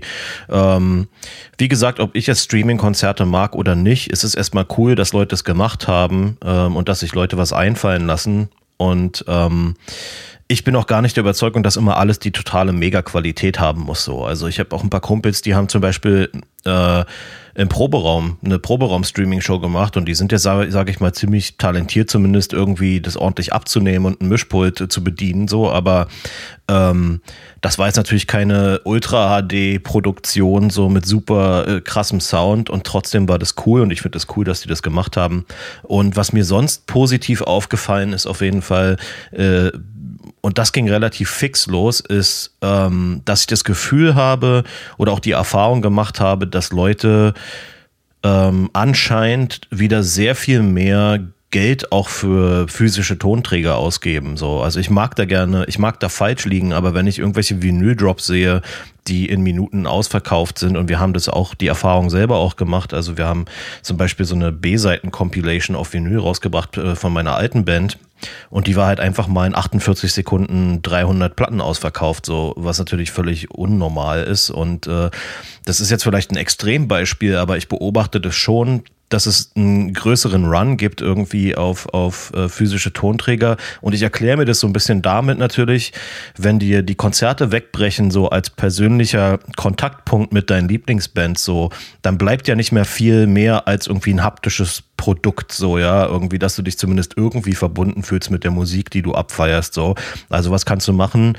Du kannst Platten kaufen irgendwie und ähm, ich habe das Gefühl, dass das auf jeden Fall eigentlich ganz gut funktioniert so und ähm, ja, das, das finde ich ist auf jeden Fall so ein positiver Nebeneffekt.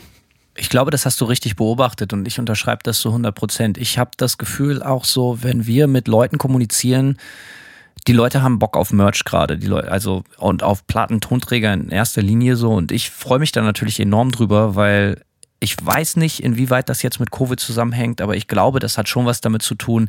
Ich glaube, es gibt schon so einen enormen Run. Und mit diesem Run meine ich jetzt nicht unbedingt die normalen Sammler, die alles immer in allen tausend Farben haben wollen oder dies und das, so, so Horder, sondern ich meine einfach, die Leute haben Bock, Musik zu erleben. Und ähm, wenn es kein Live-Konzert gibt, so, die haben Bock irgendwie Geld. Es zeigt, wie viel Geld Leute bereit sind für Musik als solches in ihrem Leben auszugeben und wie viel Raum Musik in in dem Leben vieler Menschen einnimmt. Und dafür bin ich natürlich extrem dankbar und das erfüllt einen auch mit einer gewissen Demut. Weißt du, wie ich meine? So, also ich freue mich immer mega wenn Leute Merch kaufen über PayPal oder sonst was, so ein paar nette Zeilen dazu schreiben, sagen so, Alter, geil, wir freuen uns total, bis es wieder losgeht und bis dahin irgendwie habe ich mir jetzt mal irgendwie die Platten alle auf Vinyl geholt oder dies und das so und äh, das, das, äh, ich, ich, ich hoffe, der Trend hält an. So, vielleicht, also so, so pervers das auch klingt, vielleicht hat, kriegt durch diese ganze Nummer Musik halt auf einem anderen Level und auf einer anderen Ebene einen neuen Wert wieder. So. Mhm. Für die Leute, die wirklich wie du und ich und alle, die hier jetzt zuhören,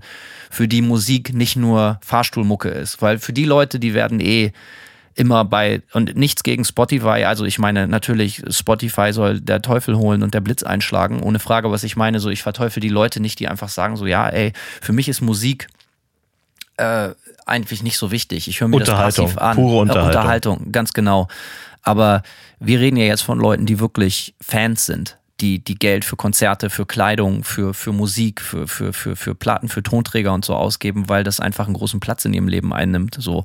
Und das ist natürlich geil. Und ich bin extrem, freue mich drauf und bin stolz darauf zu sehen, dass das nur stärker wird und nicht schwächer. So, das ist super. Ja, definitiv. Also ich bin, bin, das ist auf jeden Fall so, eine, so ein Nebeneffekt, den ich total positiv finde und ähm, wo ich auch früh das Gefühl hatte, dass ich auch, auch da haben sich Bands und Labels auch anfangs äh, Sachen ausgedacht, die das Ganze vielleicht auch mal attraktiver gemacht haben. Einfach coole Bundles oder irgendwas, ähm, wo man als Fan mehr bekommt als jetzt irgendwie nur eine Platte oder, oder was weiß ich. Also ich habe das Gefühl, dass da auch so ein bisschen so Sachen, die man sonst DIY macht, so Sachen Hand zu nummerieren oder ja, oder irgendwelche Siebdruckcover und so weiter, um irgendwelche speziellen Editionen. Also ich habe das Gefühl, dass sich da viele Leute ähm, vom DIY bis in den, in den ja, Berufsmusikersektor hier und da auch tatsächlich mal ein bisschen Mühe gegeben haben ähm, oder, oder mehr Mühe gegeben haben, so dass es auf jeden Fall auch wirklich auffällt und das ist definitiv cool.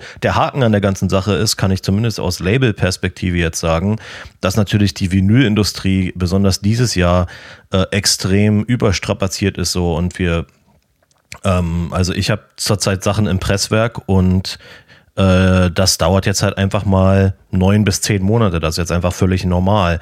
Und man muss natürlich jetzt auch so ein bisschen dann aufgrund dieses Runs äh, umdenken, was überhaupt jetzt noch ein, ein äh, das offizielle Release ist so, ne? Normalerweise früher war das so, dein Release wird angekündigt, drei Monate äh, kommen drei Singles raus so und dann kriegen die Leute ihre Platte geschickt und das muss man sich jetzt überlegen. Wartet man ewig, wartet man neun Monate mit seinem ganzen Material und bestellt die Sachen im Presswerk vor und bringt die dann raus? Oder macht man es einfach so, man versorgt die Leute schon mit dem digitalen Medium, bringt das Release digital raus, lässt die äh, das physische Medium vorbestellen und dann müssen die aber halt auch einfach mal, keine Ahnung, sechs Monate warten, neun Monate warten, bis die Scheiße auch ankommt. So, ne? Also das ist so ein bisschen äh, so ein Nebeneffekt auf jeden Fall, der, der mich als, als Label beschäftigt. Aber ich habe das Gefühl, dass die Leute relativ cool sind. So, dass wenn man den Leuten transparent sagt, so, ey, passt auf, hier sind die Songs, ihr könnt euch den, äh, den Kram anhören, aber äh, die Platte kommt halt in einem Dreivierteljahr und dann könnt ihr euch nochmal freuen. Und vielleicht erlebt die Platte dann auch nochmal ein bisschen so ihren zweiten Frühling, weißt du, im Idealfall, äh, wenn die Leute ihre physischen Sachen bekommen, äh, gibt es nochmal einen Schwung bin ich persönlich so ein bisschen zwiegespalten. Ich bin da vielleicht so ein bisschen zu sehr alte Schule so. Ich will das Ding, das Produkt in der Gänze dann haben so und äh, das geht relativ vielen Leuten so, glaube ich. Also gibt es so und so und beide, da gibt es kein richtig und kein falsch. Nur ähm, das, was du gesagt hast mit diesen elendig langen Vorlaufzeiten von den Presswerken, das äh, vor allen Dingen für uns alle ist Vinyl halt wichtiger denn je und ähm, das bringt uns natürlich als Bands auch was so in eine schwierige und auch als Label natürlich, wie du sagst, in eine schwierige Situation, weil du VÖs halt ganz anders planen musst als früher. Früher konntest du VÖs innerhalb von drei Monaten umsetzen, wenn du musstest. So, jetzt musst du genau wie mit den scheiß Shows, weil du nicht weißt, wie entwickeln sich die Regelungen, wie funktioniert das, wird es wieder Konzerte geben, musst du VÖs teils, teilweise im Jahr, ein Jahr vorher planen. So. Ähm, das ist natürlich voll ätzend. Alles egal. Also, ne, unterm Strich ist es so, es man könnte sagen, ach, es ist so schön entschleunigt alles, aber die Wahrheit ist, es zieht sich einfach langsam, äh, wird deutlich, es zieht sich einfach nur alles mega elendig in die Länge und es nervt. Weißt du, bei dem Thema, die ich stelle mir jetzt schon eine ganze Weile eine, eine, Frage, die ich auch gerne in den Kommentaren ähm, äh, dann beantwortet hätte von, von unseren Zuhörern. Ich frage mich so ein bisschen, ob aufgrund dieser Notlage, gerade im Vinylsektor, was ja momentan scheinbar das wichtigste physische Medium ist, ähm, ob die CD zwangsläufig ein Comeback feiern wird, so, ja, weil ich sag mal, viele kleine Labels, glaube ich, die sich jetzt nicht unbedingt leisten können, neun Monate zu warten. Und ich sag mal, Vinyl wird ja auch entsprechend teurer, ne? Das, es gibt äh, Material, äh, äh, Knappheit und so weiter. Und äh, es wird auf jeden Fall nicht billiger. Und ich frage mich halt, ob die Leute auch bereit sind, vielleicht wieder vermehrt CDs zu kaufen. So, das interessiert mich auf jeden Fall stark so und äh, einfach ja aus der Not heraus. Ähm, ich sag mal, Tapes gehen natürlich auch. Ich mache viel mit Tapes. Ähm, ist jetzt kein sonderlich effektives Medium, äh, äh, sage ich mal, um eine aber breite das Masse Geilste, wenn man mich fragt es ist ein cooles, sympathisches Medium, aber es ist natürlich nicht effektiv, um eine breite Masse anzusprechen. So. Und die Frage ist natürlich, wenn jetzt Vinyl-Vorläufe, wenn es Vinyl so viel teurer wird und die Vorläufe so viel länger, frage ich mich, ob die CD gerade im Indie-Sektor zwangsläufig zurückkommen muss, einfach weil vielleicht es gar nicht so richtig, also aus Ermangelung an Alternativen quasi so. Ich weiß nicht, wie du das siehst so, aber ich würde es auch gerne von unseren Zuhörern hören, ob die Leute überhaupt bereit sind, CDs wieder zu kaufen. Gute Frage. Ähm, ich bin äh, ja genau wie du mit CDs Generation CD groß geworden so ne und äh, dementsprechend war für mich CDs immer das absolute Standardwerk. So also für mich wirken CDs irgendwie nicht absurd oder abschreckend. Wir verkaufen auch relativ viel CDs tatsächlich noch. Es ist so ein Irrglaube, dass im Extrem Metal oder Metal Underground oder Hard and Heavy oder sonst was so CDs so ein äh, dass sie keine richtige, wichtige Rolle spielen. Also wir verkaufen relativ viel CDs, weil viele Leute auch sagen so, ey, ich stehe nicht nicht auf Vinyl, ist ja ganz schön und so. Und ich finde das total so, ey, aber ich kriege bei einer CD auch das Booklet und habe ein haptisches Produkt. Also ich kann das total nachvollziehen. Ich persönlich hoffe, dass CDs nicht untergehen. Ich bin äh, keinster gegen CDs, aber ich kann dir nicht sagen, ob daraus jetzt resultiert, dass wieder mehr CDs verkauft werden, weil ich, ich glaube eher nicht, dass das passiert, weil jemand, der wirklich ernsthaft auf Vinyl steht, zum Beispiel, ich kaufe nur noch Vinyl und C äh, Vinyl und Tape, das kann ich ganz klar sagen so. Und äh, ich ja. würde, wenn das eine oder andere nicht erhältlich ist, mir dann wahrscheinlich eher keine CD kaufen, sondern einfach äh, mir die Platte digital kaufen, mhm. so. wo ich auch überhaupt kein Problem mit habe. So. Ja, also da bin ich, bin ich so als, als Fan auf jeden Fall auf der gleich, also ganz bei dir so. Ich kaufe auch äh, vor allem Vinyl. Tapes kaufe ich selber relativ.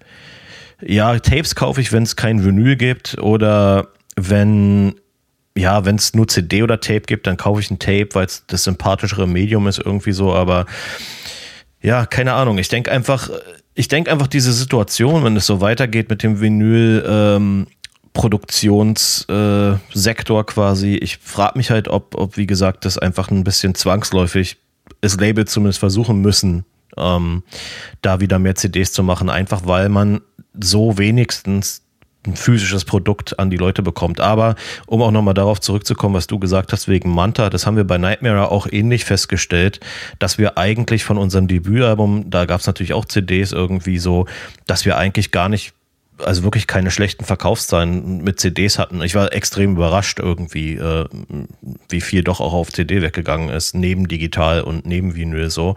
Ähm, Im Metal-Bereich geht es wahrscheinlich auf jeden Fall noch ganz gut. Gerade im Death Metal zum Beispiel wird mir immer wieder gesagt von vielen Leuten äh, aus Death Metal-Bands, dass CDs halt total äh, total legitimes Medium sind, offensichtlich für deren, für deren Fanbase so. Und ich wurde jetzt, ich habe jetzt auch gerade ein Release, wo ich also explizit gebeten werde, CDs noch zu machen, weil so viele Leute danach fragen, wo es bisher nur Tape und Vinyl gibt. Also es ist, ne, ich, ich, ich als halt nicht CD-Käufer so irgendwie oder äh, jemand, der ganz, ganz selten CDs kauft, habe halt Schwierigkeiten, mich da so richtig reinzuversetzen.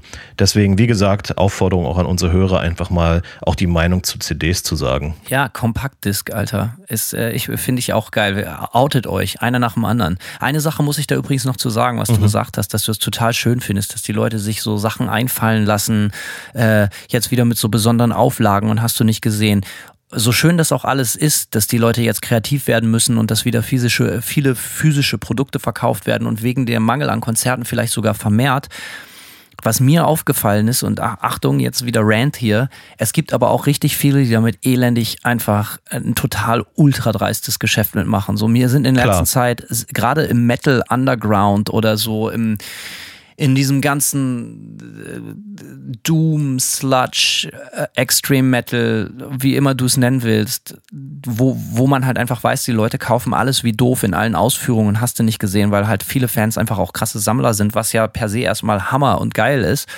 Ähm, ey, die Leute haben überhaupt keine Skrupel mehr, so, ne, dass mittlerweile sogenannte Testpressings angeboten werden, wo einfach so äh, Shops einfach sagen so, ey, hier könnt ihr kaufen, kostet 40 Dollar oder 35 Dollar das Stück und es ist halt einfach nur eine White Label Vinyl und wird dann halt einfach als sogenannte Testpressings verkauft und die Wahrheit, liebe Freunde, dahinter ist, dass die halt einfach dem Presswerk sagen, ey, bitte schickt uns 100 oder 200 Platten einfach nur mit White Label und die nennen die dann Testpressings. Das hat mit einem verdammten Testpressing überhaupt nichts zu tun und zwar ein Testpressing, um das mal kurz klarzustellen, das hat früher Labeltreibende gekriegt, um zu sagen, ja, okay, die Vinylqualität ist gut, das klingt so, wie wir wollen, äh, das wird jetzt abgesegnet, jetzt könnt ihr die anderen 12.000 1000 Vinyl pressen oder sonst was so. Ne? Das ist ein Testpressing und die haben zu Recht einen enorm hohen Wert. Und ich habe ein paar Testpressungen von Manta natürlich und davon gibt es fünf Stück oder so oder vielleicht zehn, wenn es ja. richtig hochkommt. Genau. Und, mhm. äh, und das ist schon viel. So, ne? Aber ich habe Testpressungen von, eine geile rote Testpressung von Coxbearer zum Beispiel, die mir alles bedeutet.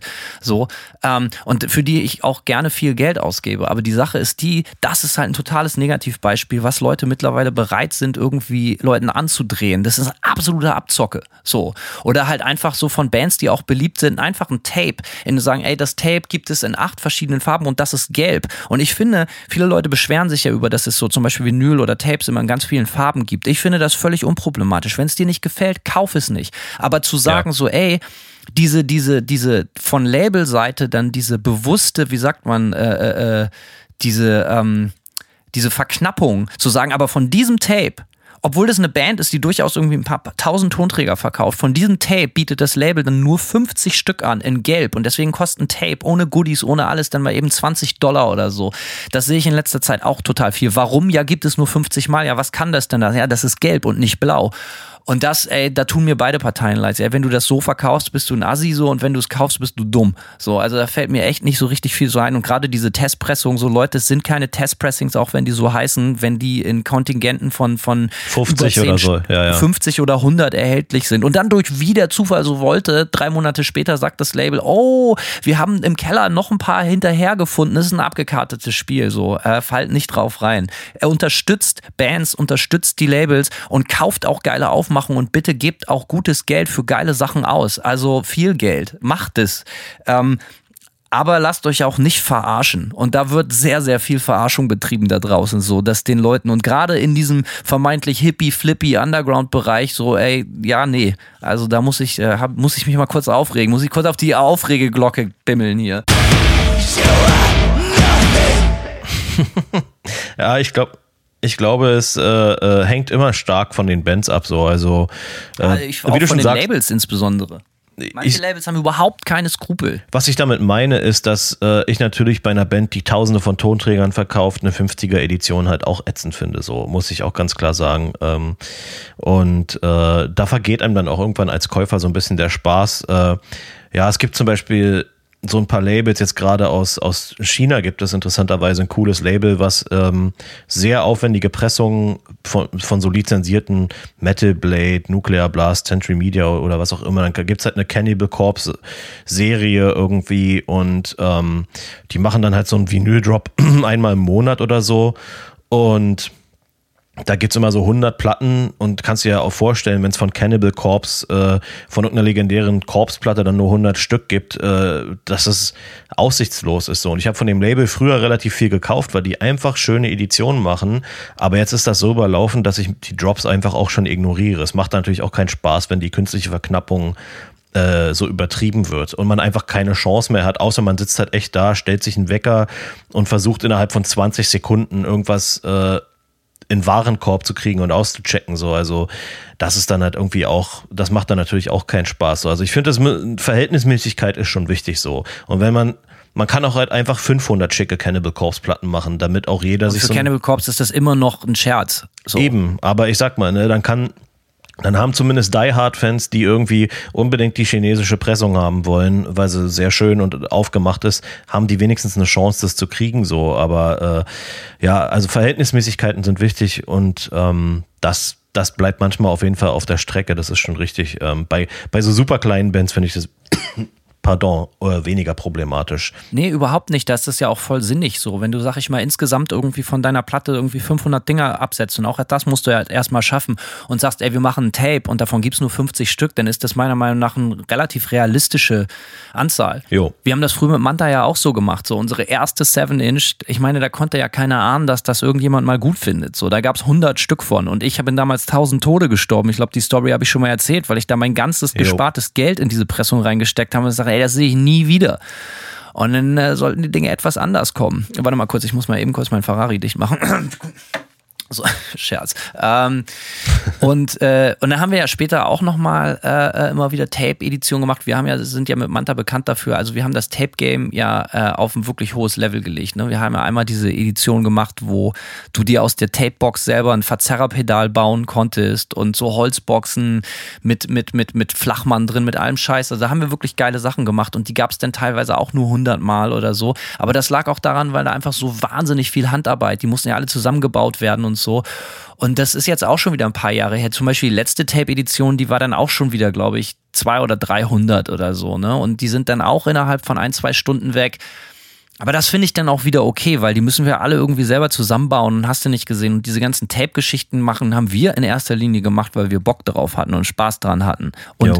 äh, wir sind ja kein Label, was so verschiedene crazy Editionen für 20 Bands gleichzeitig macht, um damit Geld zu verdienen. Natürlich ist das toll, wenn da Geld übrig bleibt, aber in erster Linie haben wir das gemacht so als Fans, für Fans, so, ne? Und äh, so machen wir das wahrscheinlich auch weiterhin. Aber natürlich mussten wir uns da auch den einen oder anderen äh, mussten uns auch die eine oder andere Beschwerde auch gefallen lassen. Es ist, es hat bei uns relativ lange gedauert, als Manta zu verstehen, dass es ein bisschen frech ist, irgendwie so Sachen so zu verknappen und zu sagen, so, ey, das gibt's jetzt nur 100 Mal oder so. Weil es einfach, wir deutlich mehr Platten verkaufen, So, also das ist dann, da hilft man dann keinem mit, sondern da sind nur alle sauer und es gibt eben keinen jo. Gewinner außer 100 Stück. So und äh, das ist nicht cool. Aber trotzdem denke ich schon, wenn so Sachen eben besonders sind, dann sollen die auch besonders bleiben. Und dann finde ich jetzt irgendwie so so so besondere Editionen, wie du gesagt hast bei Corps, wenn das jetzt so 500 irgendwie in einem totalen crazy Splatter Look sind, finde ich das okay. Fände ich bei selbst bei Corps auch noch okay, wenn es 300 sind, aber alles darunter ist dann schon irgendwann albern so. Definitiv, ja. Was ich übrigens auch wichtig finde, an der Stelle äh, unbedingt anzumerken, ich finde es auch immer wichtig, dass die am wenigsten limitierte Edition noch immer total schick aussieht. So, ich finde es immer so ein bisschen schade, wenn du Ne, wenn du eine Band hast, wie gesagt, die keine Ahnung, gut und gerne ein paar tausend Platten absetzt, dann gibt's 100 äh, in einer Farbe und vielleicht nochmal 200 in einer andere, anderen Farbe und dann hast du 1800 in schwarz. So, ich denke mir, die Leute das Auge isst nun mal mit so und die Leute haben Bock auf schöne Sachen. Und ich finde es dann auch irgendwie fair zu sagen, ey, man presst halt auch einfach mal eine schöne Farbe in einer wirklich hohen Auflage so, dass die Leute zumindest nicht, wenn die schon die limitierten Sachen verpassen, dass die dann zumindest noch immer was Schickes, ja, äh, subjektiv Schickes sich in den Schrank stellen können, ohne das Gefühl zu haben, alles verpasst zu haben. So, das finde ich zum Beispiel auch nochmal wichtig. Aber gut, jetzt driften wir eigentlich vom Thema ab. Aber äh, es ist immer gut, wenn wir abdriften. Das stimmt ich natürlich. Ich finde das gut so, um das Thema auch nochmal abzuschließen. Ich finde das richtig, was du sagst, aber auch, ey, ich kriege immer wieder ganz viel und ich bin da selber auch so. Ich kenne auch ganz viele Leute, die sagen so, ey, schwarzes Vinyl, Vinyl ist schwarz. So, ich kenne ganz viele Leute, die wollen schwarzes Vinyl. So, die finden das geil, die geben keinen Scheiß auf diese ganzen bunten Farben. Ich persönlich bin da völlig schmerzfrei und ich finde das, wenn du richtig viel Vinyl verkaufst, auch völlig in Ordnung, irgendwie vier, fünf Farben zu machen und die dann alle irgendwie 500 oder so zu machen. Dann hat jeder die Chance, sich die Farbe auszusuchen, auf die er Bock hat und extreme Sammler können sich die meinetwegen alle kaufen. So, ich bin da völlig schmerzfrei und dann nochmal eine Lanze zu brechen für diese ganze Farbpalette. Ähm, als, als äh, äh, äh wir bei Blast gesigned haben, 2015, äh, da, da war das so der, das, der Höhepunkt von Leuten, die sich über Labelpolitik beschweren, die die Platten in vielen verschiedenen Auflagen und so rausbringen. Und natürlich der erste, das war dann immer so, ja, und jetzt kommt eure Platte dann irgendwie in sechs Farben oder was so und hast du nicht gesehen. Davon haben wir uns so belabern lassen, dass wir tatsächlich, und das Label hat immer noch Hut ab, hat das dann auch so mitgespielt, dass wir sagen, ja, wir wollen da nicht, das ist jetzt total image-schädigend. Und dann haben wir einfach gesagt, so, ey, die Manta-Vinyl von der O to the Flame, die gibt es jetzt halt nur in schwarz und tausend Stück in Gold. That's it. So, ich glaube, ich glaube, das war's, wenn ich mich nicht täusche. So, das, da hatten dann tausend Leute die Chance irgendwie, die war dann auch blitzschnell weg. So, aber äh, das würde ich heute auch nicht wieder machen, weil zur selben Zeit, Alter, guckst du dann auf diese besagten Kleins-Label, wo ich auch mich gerade drüber äh, unterhalten mit dir habe oder wo ich was drüber erzählt habe. Und die bringen ihre Platten dann halt auch einfach mal eben teilweise also in so absurden, also es ist echt kein Ding, äh, kein, es ist kein Witz so. Ne? Manche Kleinstlabel von extrem unbekannten Bands bringen die Platte mal eben in Auflagen von je 100 Stück in 10 Farben raus. Und dann regen sich die Leute auf, wenn bei den großen Metal-Labels die Platte in vier, fünf Farben kommt. Also irgendwo, keine Ahnung, verstehe ich das alles nicht. Ja, ich, ich bin immer ganz ehrlich, am Ende des Tages wenn es die Nachfrage gibt, äh, dass sich Leute zehn Farben kaufen wollen oder dass man so viel anbieten kann, dann whatever so, ja. Also ich bin da auch nicht verklemmt, was das angeht. Ich finde es, wie gesagt, nur wichtig, dass dass man vielleicht, dass, dass nicht Leute äh, das Gefühl bekommen, zu, zu kurz zu kommen. Also wie gesagt, wenn du 100 farbige Platten machst und 5000 schwarze, obwohl es extrem viel Nachfrage äh, an deine Band gibt, äh, farbige Platten zu machen, dann finde ich das halt so ein bisschen lame. Aber ähm, am Ende des Tages ist es auch alles halb so wild so. Bei mir ist es auch so, wenn ich wenn ich mal eine schicke farbige Edition verpasse, aber die Platte unbedingt haben will, kaufe ich sie mir trotzdem in Schwarz so. Ja, also whatever. Ja, das ist äh, das ist dann halt so. Aber die Leute sind ja auch mündig. Sie sind klug. So, ich bin fest der Meinung, dass dass die Leute eh nur das kaufen, worauf sie Bock haben. Und wie du sagst, solange es eine Nachfrage gibt, finde ich es auch vollkommen legitim, die Sachen anzubieten. Äh, anzubieten. Also klar, es gibt viele Leute, die sind extrem gierig auf Merch und auf Platten und ich habe da allergrößten Respekt vor und da leben wir ja auch von bis zu einem gewissen Grad. Aber es ist ja nicht so, als würde man die Leute süchtig machen und ihnen dann Drogen verkaufen. Wenn du keinen Bock drauf hast, kaufst halt einfach nicht. So, ne? So einfach. So einfach. Ähm, äh, es gibt so ein paar Leute, die wirklich nach Mucke so süchtig sind und da habe ich großen Respekt vor, dass es ist wie Droge. Wie zum Beispiel haben wir über Death Ride gesprochen der alte Schlagzeuger Beth, den du ja auch kennst, Simon, mhm. äh, schrieb mir über WhatsApp ganz aufgeregt, er müsste unbedingt ein T-Shirt von der Band Indian haben. Kennst du Indian? Ja, kenne ich. Ähm, Äh, und äh, riesengroßer Fan ist er.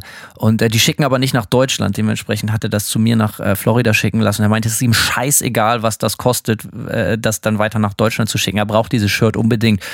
Kann ich nicht ganz teilen, aber habe ich allergrößten Respekt vor. Ich hoffe, die Leute sind alle so. Dann äh, brauchen wir uns um nicht Sorgen zu machen, Simon. Das wäre der Auch in Idealfall. Zukunft nicht. Und Ja, äh. Streaming-Konzerte, ja, Covid oder nicht und Streaming-Konzerte und so. Es ist immer wichtig, dass die Leute, wenn man Geld haben will, auch den Leuten was Richtiges für bietet. Und deswegen immer äh, äh, ordentlich PayPalen für Gear of the Dark, denn wir investieren das eingenommene Geld, äh, wir unterstützen die brachliegende Bierindustrie und kaufen uns Getränke davon und schütten uns die wirklich maßlos hintere Binsen und knistern uns so richtig ein in die Rüstung rein. Und da ist das Geld gut aufgehoben und im Zweifel mal eine Vinylfarbe weniger kaufen und mehr Geld für Bier ausgeben. Für unser Bier, ja. Für unser Bier. Wie An ist die dieser Adresse, Stelle, Simon? Äh, die, die Adresse ist paypal.me slash gear. An dieser Stelle auch nochmal vielen Dank. Wir haben äh, die vergangene Woche auch nochmal ein bisschen Trinkgeld bekommen, sprichwörtliches Trinkgeld. Und das wird jetzt natürlich in das absolut äh, billigste Bier, aber in großen Massen investiert. Also tausend Dank dafür, ohne Scheiß. Also äh, das soll nicht unkommentiert bleiben. Danke, dass du es gemacht hast, Simon. Genau darum geht Wir freuen uns über all die Nachrichten, die wir kriegen. Das sind tatsächlich sehr, sehr viele. Wenn das mal ein paar Tage dauert, darauf zu antworten, bitte nicht böse sein. Ähm, also tausend Dank für die Spende und tausend Dank für die Nachrichten. Also äh, es macht Spaß. Simon, es hat auch heute wieder Spaß gemacht. Ja, Ähm, muss ich auch sagen. So, äh, also wir lasst uns äh, positiv bleiben. Ich freue mich auf alles, was kommt. Es soll jetzt nicht so klingen, als hätte ich keinen Bock mehr. Also ein bisschen Bock ist noch da. also ich äh, hänge die Gitarre noch nicht komplett an den Nagel. Ähm, aber äh, naja, Es kommt- wir können ja uns auch von andere Hobbys der- suchen. Eben, das stimmt. Aber von euch kommt der jetzt. Ist ja auch nicht so, dass du untätig gewesen wärst in der Nee, Zwischenzeit. in keinster Weise, Alter. Ich Und, war extrem ja. tätig in den letzten zwölf Monaten und habe äh, ziemlich was äh, mit Erich aus den äh, Rippen rausgeschnitten. Aber dazu später mehr. genau. Simon, ähm, es war mir eine Ehre, Ja, es war mir ein inneres Blumenpflücken, mit dir So. endlich über Covid zu sprechen. Ja, jetzt haben wir das scheiß Thema auch endlich äh, abgehakt. So, äh, wir melden uns nächste Woche mit einer Lösung für dieses Problem zurück und dann müsst ihr euch nie wieder Sorgen machen. Also bis später. Äh, hauen Sie rein, Simon. Äh, hauen Sie noch mehr rein, Hanno. Wird gemacht. Tschüss. Ciao, ciao.